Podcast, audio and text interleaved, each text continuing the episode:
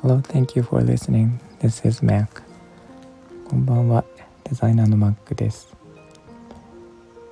えっと、しばらく前から私、純銅製の小さな鍋を使ってるんですけど、えっと、カフェラテが好きで、で、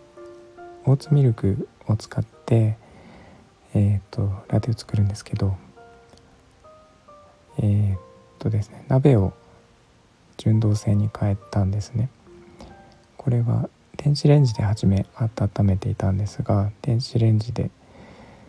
温めるデメリットというのがかなりあってで、え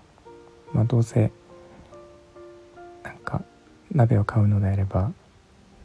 健康にいいものを買おうということでどうがいいのが、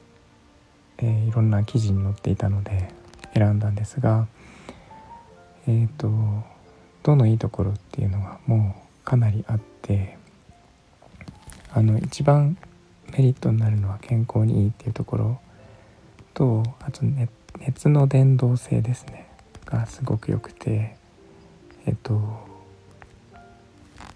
熱の伝導率えっとステンレスを1とすると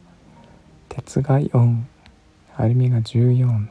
で銅は24倍っていうことであのアルミがよく使われるんですけど銅はえー、っと熱伝導率が高いだけじゃなくてうまみを引き出す能力っていうのもあるらしいです。あとは抗菌作用とか、えまあ、傷を治したりアンチエイジングだったりとか、まあ、本当にありとあらゆるものが改善されていくっていうことで。で初め私はあの、まあ、いいとは言ってるもののそんなに何て言うかな信じずにまあいいと思うけど使ってみるかっていう感じで使ってみたんですけど、えー、毎月、えー、波動の治療をしてましてでそこで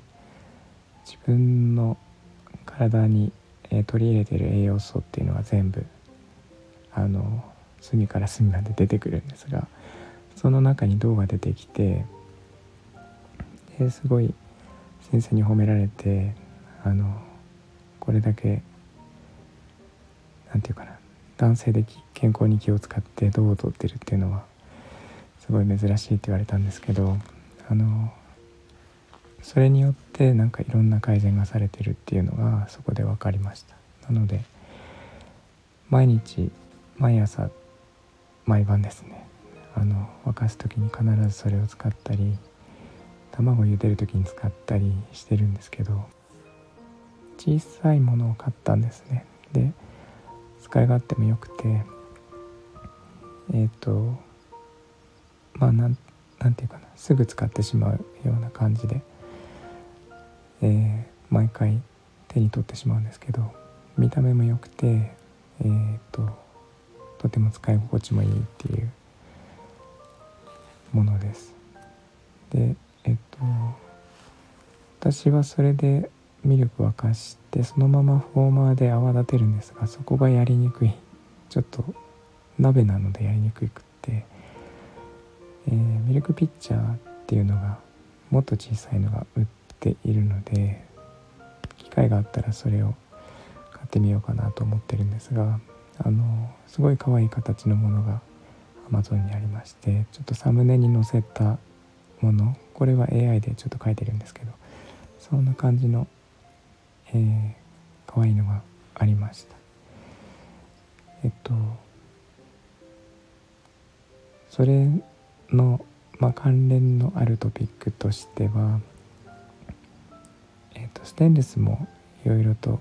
調べていいステンレスと悪いステンレスっていうのがあったりとかあるので気を使っているのとあとフッ素加工のものは全部やめました。えっ、ー、ともうとにかくちょっといいことがないので、えー、て、